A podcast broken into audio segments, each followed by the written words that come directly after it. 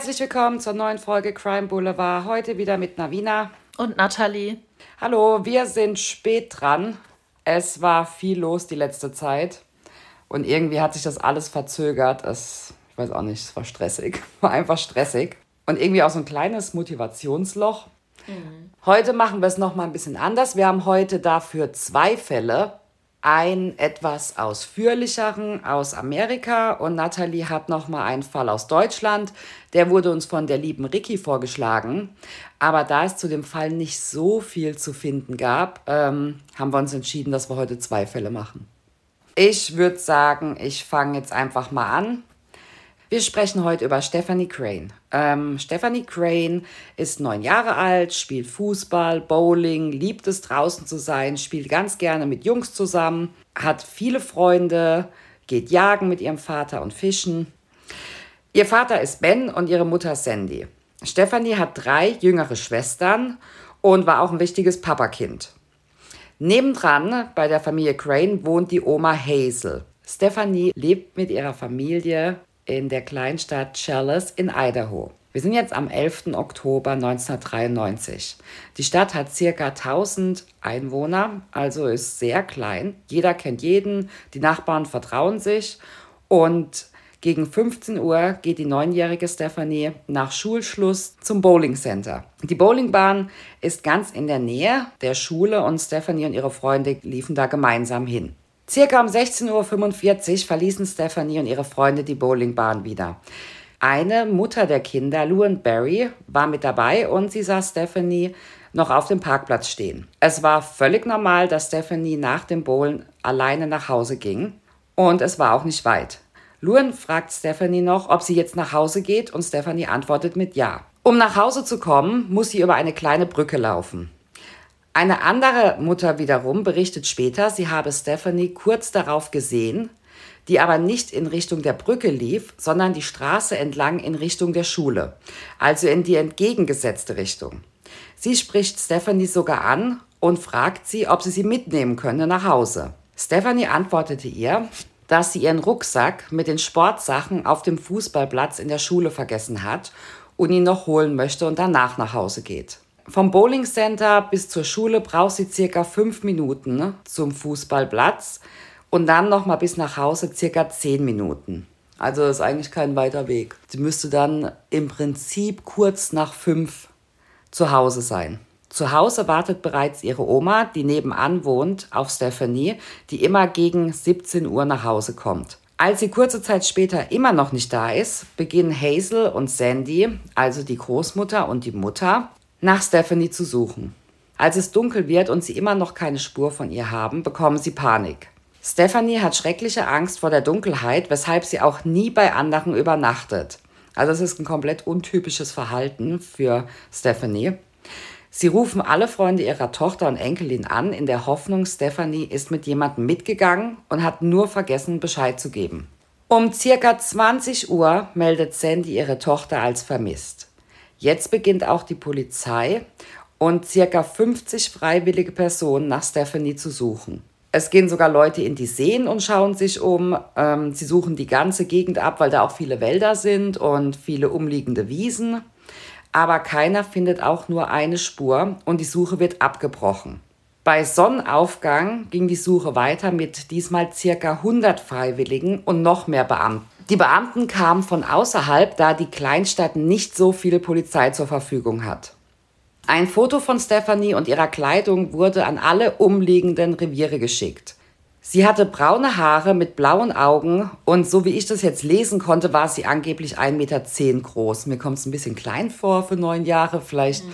Also sie war dreieinhalb Feet. Also ich habe das umgerechnet und da kommt circa 1,10 Meter raus. Weiß nicht, ob die Angabe genau stimmt, aber so konnte ich das recherchieren. Mehrere Anwohner meldeten sich, sie hätten einen gelben Truck gesehen, der auf dem Parkplatz der Highschool stand. Und dieser Parkplatz ist direkt neben der Elementary School, also der Grundschule von Stephanie. Die Anwohner kannten diesen Truck nicht und wie erwähnt, in so einem 1000-Seelen-Ort kennt eigentlich fast jeder jeden. Und deswegen kam der Truck ihnen ein bisschen merkwürdig vor. Als die Polizei den Hinweis nachging, war das Auto aber bereits weg. Also die haben dann nochmal den Parkplatz, sind nochmal dahin gefahren und haben in der Umgebung geguckt, konnten dieses Auto aber nicht mehr finden. Es wurden des Weiteren Flyer verteilt, weil wir sind ja in den 90ern. Heute wäre das über Facebook, Instagram und Twitter. Aber damals hat man dann noch Flyer verteilt und so ging die Suche weiter. Da hätte die Neunjährige vielleicht sogar schon ein Handy gehabt. Genau, was man hätte versuchen orten zu können oder sonstiges. Und das gab es halt damals alles noch nicht in der Form. Es sind jetzt vier Tage nach Stephanies Verschwinden bereits vergangen und ihre Freunde werden von der Polizei befragt. Und diese erzählen den Polizisten von einem Fremden, der sie beim Bowlen beobachtet habe. Es wird daraufhin ein Phantombild erstellt, aber viel weiter kommt die Polizei dadurch leider auch nicht. Es wird von der Stadt eine äh, 50.000 Dollar Belohnung ausgestellt für Hinweise auf das Verschwinden von Stephanie. Die Familie ist am Ende und die Gemeinde ist so verunsichert, dass die Kinder, die sonst immer alleine zur Schule gegangen sind, ähm, alleine Sportaktivitäten nachgegangen sind, werden jetzt ab dem Zeitpunkt komplett von ihren Eltern überwacht, weil einfach alle so ängstlich und verunsichert sind, was man ja auch nachvollziehen kann. Da ist vorher einfach nie irgendwas Großartiges passiert und von heute auf morgen ist es einfach komplett anders. Der einzige Anhaltspunkt, den die Polizei bis dato hatte, ist, dass im Oktober die Jagdsaison ähm, begonnen hatte. Und die Hauptstraße der Stadt lag auf dem Weg von Stephanie. Vielleicht war jemand von außerhalb, also ein Jäger, der mhm. nur für die Jagdsaison kam, in das Ganze involviert. Ja, das liegt nahe, dass bei der Durchfahrt, dass man dann einfach, ja. Ja, aber es ist ja fast noch schwieriger, ne? Dann irgendwie jemanden ausfindig ja, zu machen. Weg, ja. Genau, die sind mhm. dann wieder weg. Jetzt meldet sich jemand, der einen blauen Van in der Nähe des Bowling Centers gesehen haben will. Kurz darauf sollen sich zwei Männer an dem Van heftig gestritten haben. Also das, ich habe jetzt gelesen, sie, sie hatten einen Fight, ob das jetzt auch handgreiflich wurde oder nur verbal, das konnte ich jetzt nicht rausfinden. Aber es hat sich leider keiner das Kennzeichen aufgeschrieben. Somit gab es jetzt mhm. die Info über den gelben Truck, den blauen Van mhm. und mehr nicht. Also viele Hinweise, aber noch nichts Konkretes. Gar nichts, nein. Am 27.09.1994 werden als Erinnerung an Stephanie von den Einwohnern ähm, lilane Ballons steigen gelassen. 1995 trennen sich Stephanies Eltern. Das ist ja ganz oft mhm. so, dass bei vermissten Fällen oder ähm, Gewaltverbrechen an Kindern die Eltern nicht zusammenbleiben. Leider. Im Mai 95 zieht Sandy die Mutter nach Nevada und wird schwer krank und stirbt. Hm. Ben lebt weiter mit Stephanies Schwestern in Chalice. Und Hazel, die Oma, die wohnt auch weiterhin nebendran und kümmert sich und hilft und gibt auch immer wieder ähm, Interviews. 1997 wird in Idaho ein Jäger verhaftet namens Keith wegen Wilderei. Und beim Durchsuchen seines Apartments finden die Ermittler Kinderpornografie. Er galt somit auch als verdächtig durch das Videomaterial und da er Jäger war. Sie fanden nämlich auch heraus, dass er höchstwahrscheinlich am Tag des Verschwindens von Stephanie in Chalice war. Ähm, es gibt nämlich da Dokumentation, wenn du offiziell zur Jagd bist, wird mhm. aufgeschrieben, wenn du ein Tier getötet hast, erlegt mhm. hast. Und das wurde in seinem Fall auch dokumentiert, dass er ein Tier erschoss, ähm, genau an dem Tag von Stephanies Verschwinden. Und Keith hatte zu dem damaligen Zeitpunkt einen gelben Truck. Der Truck war aber leider mittlerweile so oft weiterverkauft worden, dass die Ermittler ihn nicht ausfindig machen konnten, um ihn zu untersuchen. Und selbst wenn, war da jetzt so viel Zeit vergangen, wahrscheinlich so viel DNA mittlerweile von anderen Leuten, dass man da wahrscheinlich hätte eh nicht mehr viel finden können. Somit mussten sie ihn wegen zu wenig Beweisen wieder gehen lassen. 1998 ziehen Ben, also der Vater und die kleinen Schwestern, nach Washington. Im Mai 2000 meldet sich ein Häftling aus einer Strafanstalt, die circa 200 Meilen entfernt von Chalice ist. Er hat Informationen und sagt, dass 1993 eine Freundin von ihm in Chalice bei einem Mann ein Zimmer mietete. Und dieser Mann, das muss sowas wie ein, ja, keine Ahnung, nicht so ein richtiger Landstreicher, aber so ein Taugenichts gewesen sein. Und der hat da Zimmer vermietet Und eines Nachts hörte sie und die anderen Nachbarn Schreie aus dem Keller. Es war den Mietern allerdings nicht erlaubt, in den Keller zu gehen. Es war eine ganz klare Regel, die es da gab und die Tür war auch immer verschlossen und das Kellerfenster war auch barrikadiert mit irgendeinem Holz. Das macht schon neugierig, ne? wenn man da jetzt wohnen würde. Dann ja. würde ich mir auch Gedanken machen, warum. Ja, ich meine, das ist schon komisch, aber ab dem Moment, wo du da irgendwie noch was raushörst, wird es halt ja. richtig komisch. Ähm, sie sprach ihn darauf an und er meinte, das wäre seine Tochter gewesen und die hat er zur Strafe in den Keller gesperrt, weil sie weggelaufen war. Oh, das ist aber auch nicht gerade so toll. Nee. Sowas als Begründung zu nennen. Nee. Mhm. Und da braucht man sich auch nicht wundern, warum sie wegläuft. Also, gut, in den 90ern waren halt eh manche Sachen auch noch ein bisschen anders, obwohl ich glaube, es war nie erlaubt, sein Kind als Strafe in den Keller zu sperren. Aber ich glaube, heutzutage wird sowas viel eher auch zur Anzeige gebracht.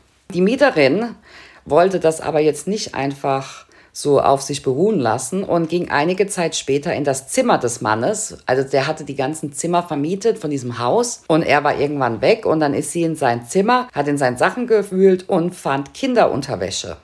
Und anstatt zur Polizei zu gehen, ich meine, gut, es sind wenig Beweise oder sonst was, aber ähm, sie kündigt das Zimmer und zieht weg.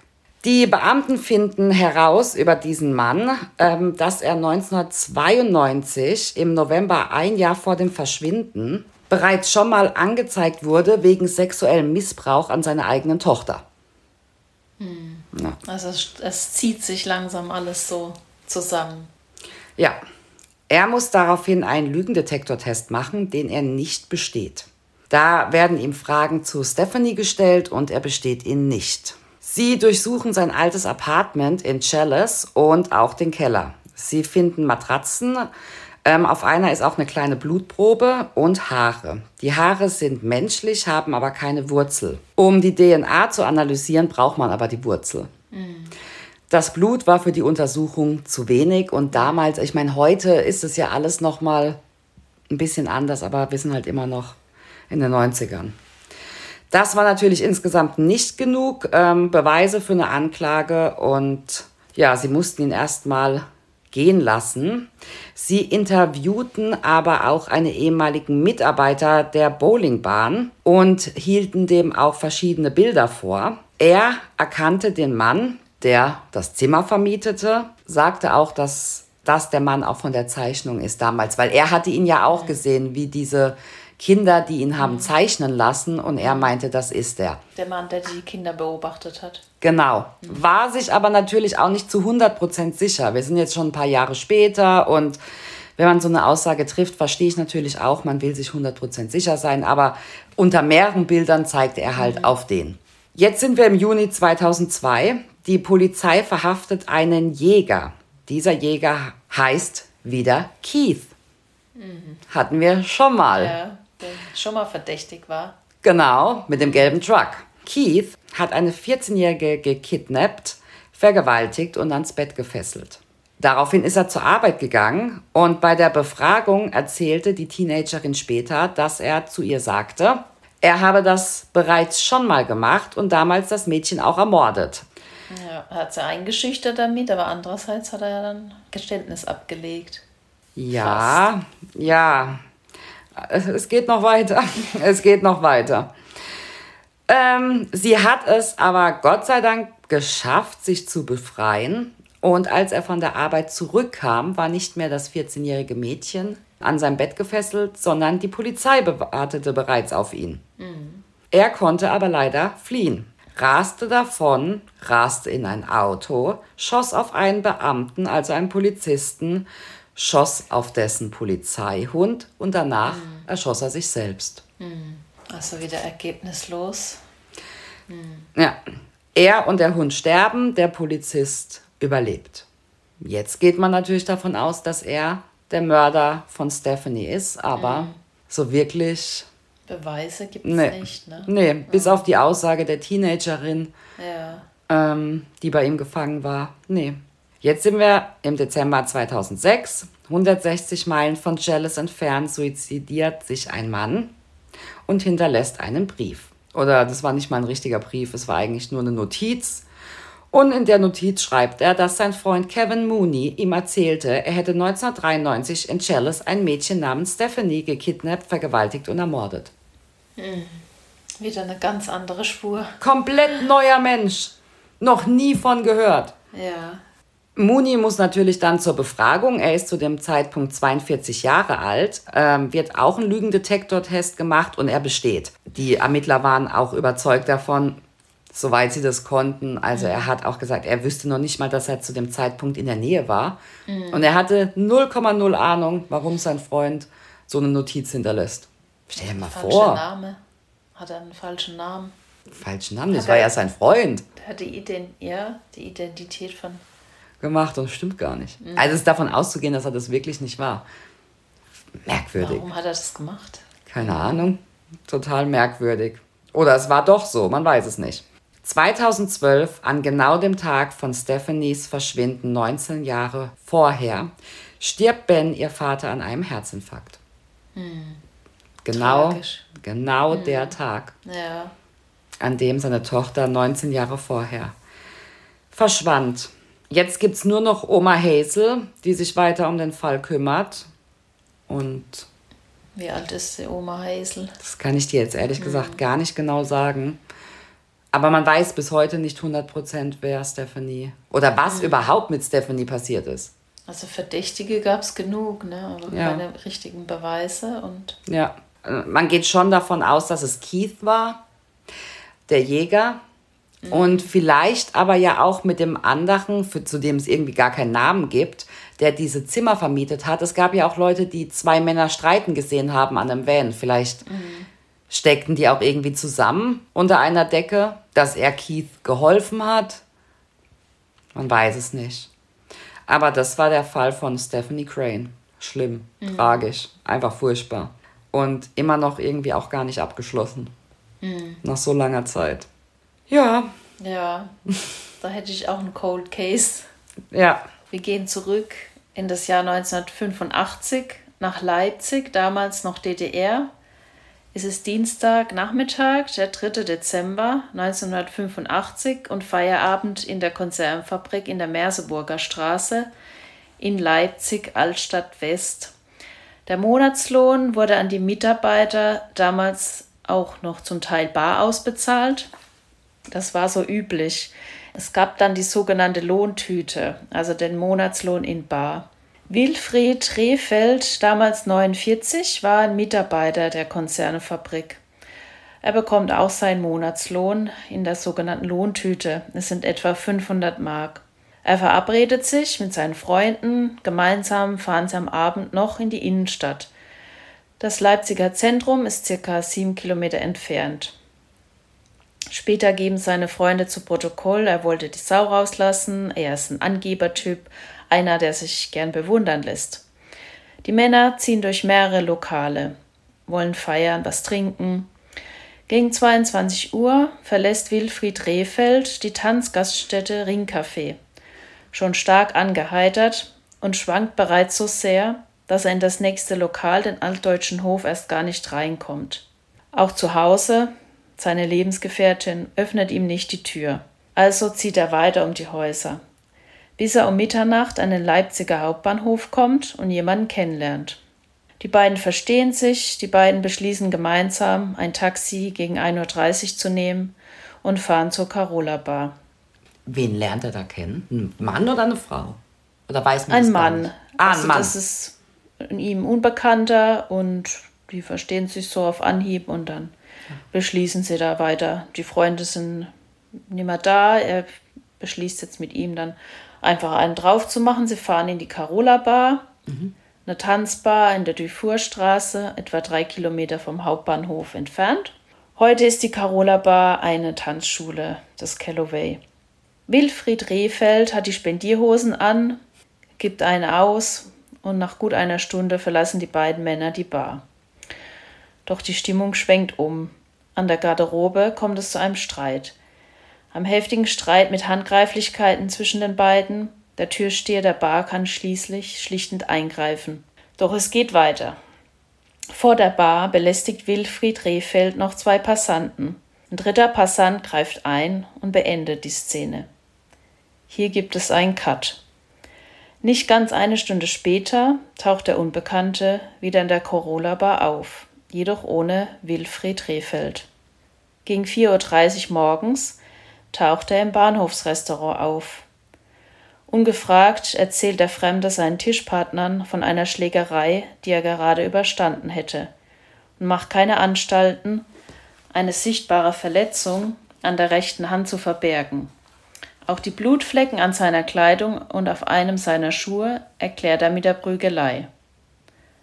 Mit einem Kassettenrekorder unterm Arm verließ er gegen 5 Uhr mit dem späteren Zug den Hauptbahnhof, um eine Stunde später wieder zurückzukommen.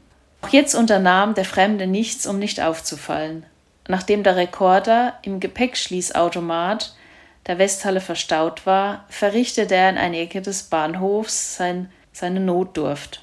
Die durch eine Bahnhofsangestellte eingeforderten fünf Mark berappte er ohne Widerspruch. Der Bahnhofsangestellten erzählte er etwas später, dass er Schäfer sei und zurück zu seinen Schafen müsste.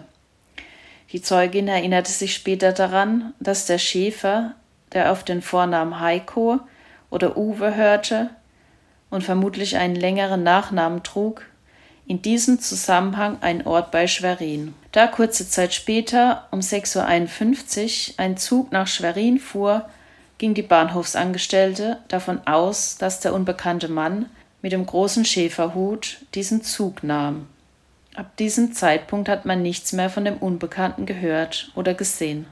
Wer war der Unbekannte? Kurz bevor Wilfried Rehfeld und er sich am Bahnhof begegneten, verlässt der Unbekannte, ein junger Mann mit auffälliger Kleidung, das Mitropa-Restaurant. Nach Aussage einer Angestellten der Bahn hatte der Mann einen Sanyo-Rekorder bei sich. Ständig wechselte er die Kassetten. Beatles, Rolling Stones, Udo Lindenberg. Seine ungewöhnliche Kleidung fällt auf.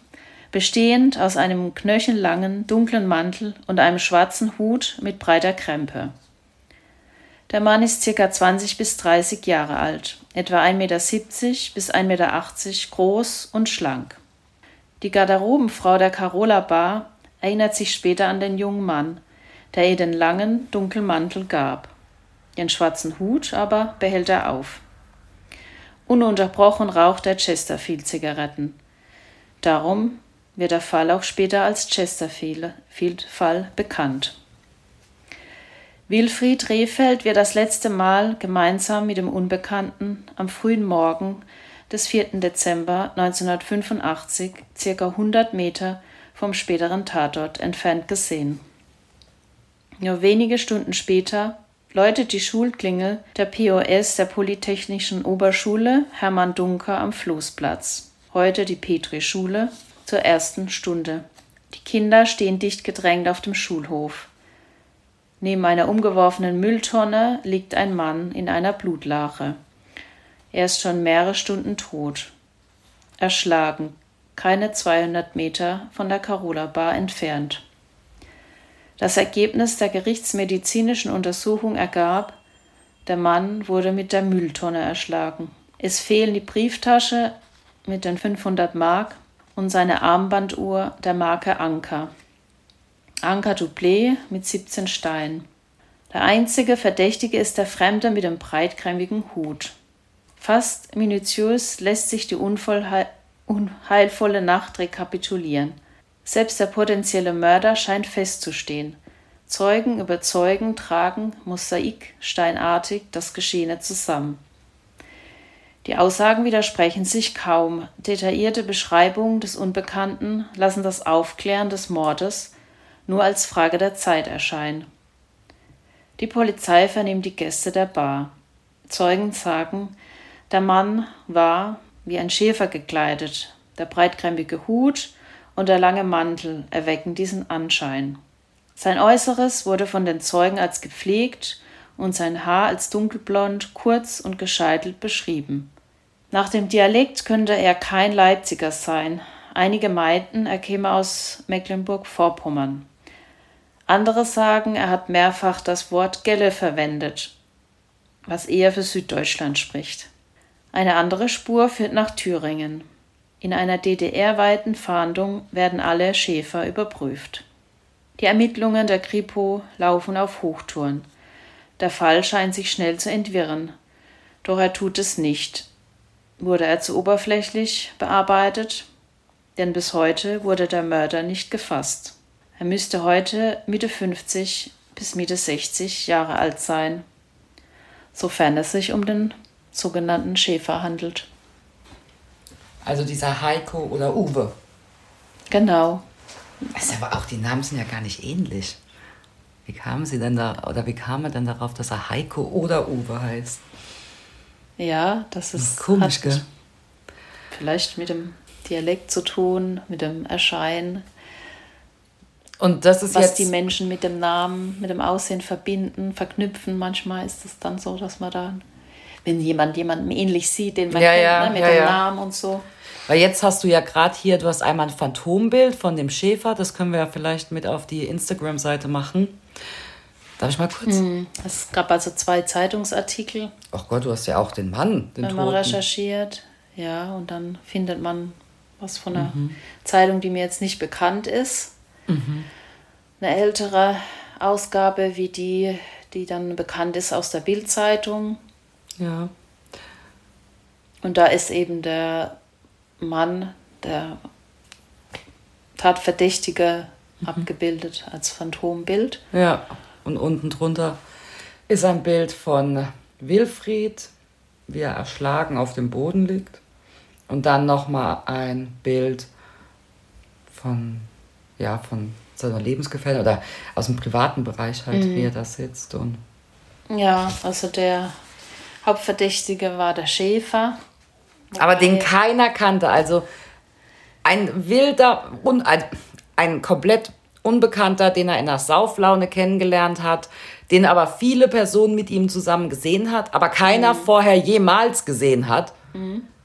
Ja, richtig, so habe ich das jetzt. Und dann wahrscheinlich erschlagen mit dem Deckel von einer Mülltonne für 500 Mark.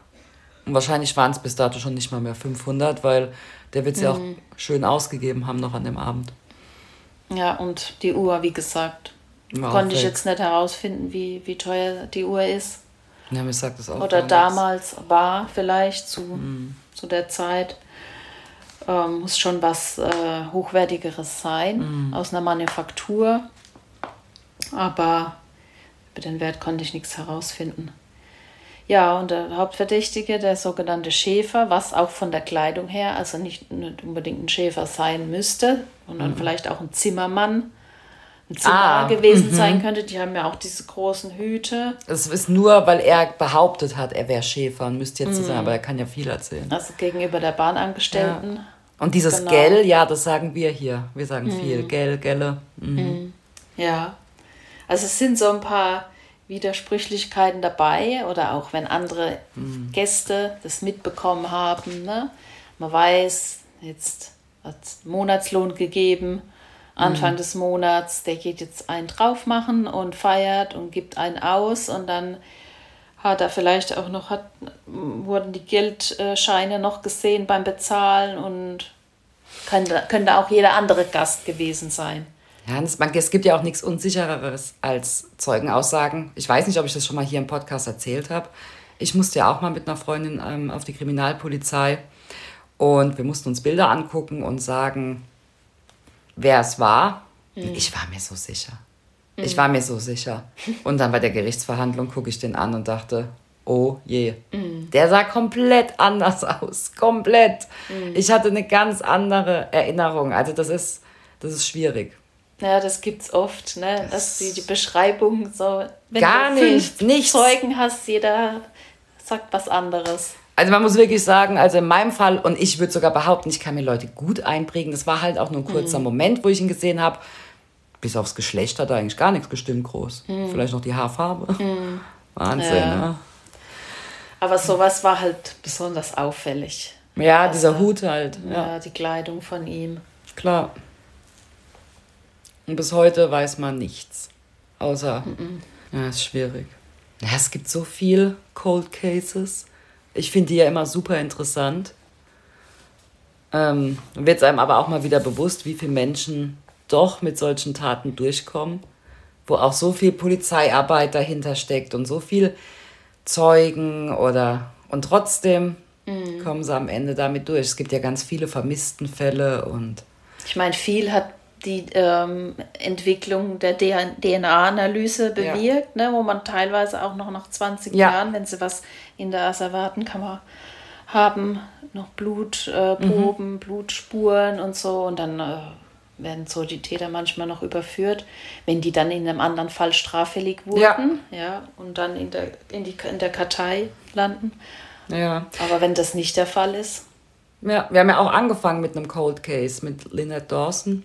Da habe ich es letztes mhm. auch mal reingeguckt, aber es gibt jetzt noch nichts Neues. Also die Gerichtsverhandlung läuft wohl, mhm. aber es gibt jetzt noch keine Neuigkeiten. Ja, wenn ihr Vorschläge habt für neue Fälle, gerne. Offen dafür. Gerne. Ich weiß auch noch gar nicht, was wir jetzt nächste Woche als Thema nehmen.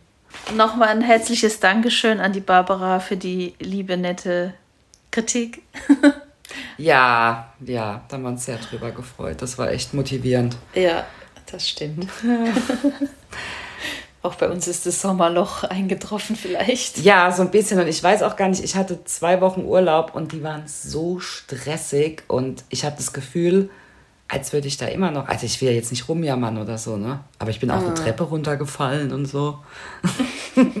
Dann hatten wir hier auch, die Katze war verschwunden, True Crime in der Nachbarschaft.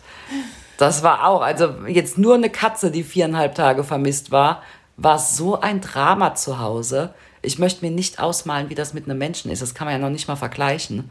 Mhm. Aber selbst das war ein Riesendrama. Ja, das kann schon ja. Will man sich annähernd, ne? will man sich gar nicht vorstellen. Nee, will man sich nicht vorstellen. Nee, ist, ist ganz, ganz schlimm. Ja. Und wenn es dann noch das Kind ist, also was Schlimmeres gibt es ja auch gar nicht. Ja, das sind ja einfach die Hände gebunden. Das ist diese Machtlosigkeit, das ist Wahnsinn. Es ist auch, wenn ich mir so Sachen dann durchlese oder anhöre, dann kommt schon ein Moment, wo ich mir das mal vorstelle. Mhm.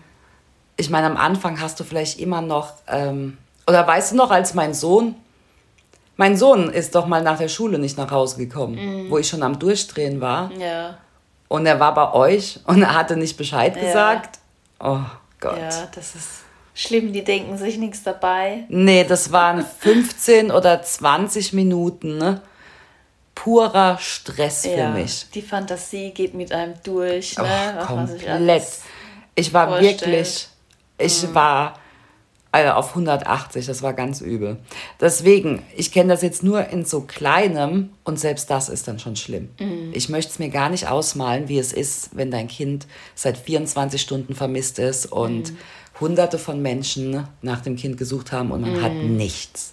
Und auch schnell, ne? Das ging ja bei deinem Fall, die haben ja recht schnell dann auch gesucht ja, nach ihm ja. gefunden. Also ja. die haben eigentlich alles richtig gemacht und trotzdem. Mhm.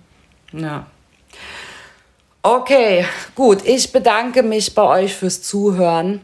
Ähm, wir haben viele neue Abonnenten dazu bekommen und es wäre schön, wenn ihr uns weiter abonniert, uns weiter empfehlt. Folgt uns auf Instagram. Da sind auch Leute dazugekommen, was mich immer persönlich sehr freut. Schreibt uns eine E-Mail, crime-bull.web.de. Schreibt uns auch gerne eine Kritik Mittlerweile muss ich sagen, es wäre schön eine nette Kritik, nachdem wir jetzt auch schon die Böse gekriegt haben. Äh. Ja. Ihr könnt auch mal schreiben, ob das vielleicht mit zwei Fällen auch gar nicht so schlecht ist, wenn Nathalie dann auch noch und ich jeder einen eigenen Fall hat und meldet euch einfach. Wir probieren einfach immer, äh, wir probieren uns noch ein bisschen aus.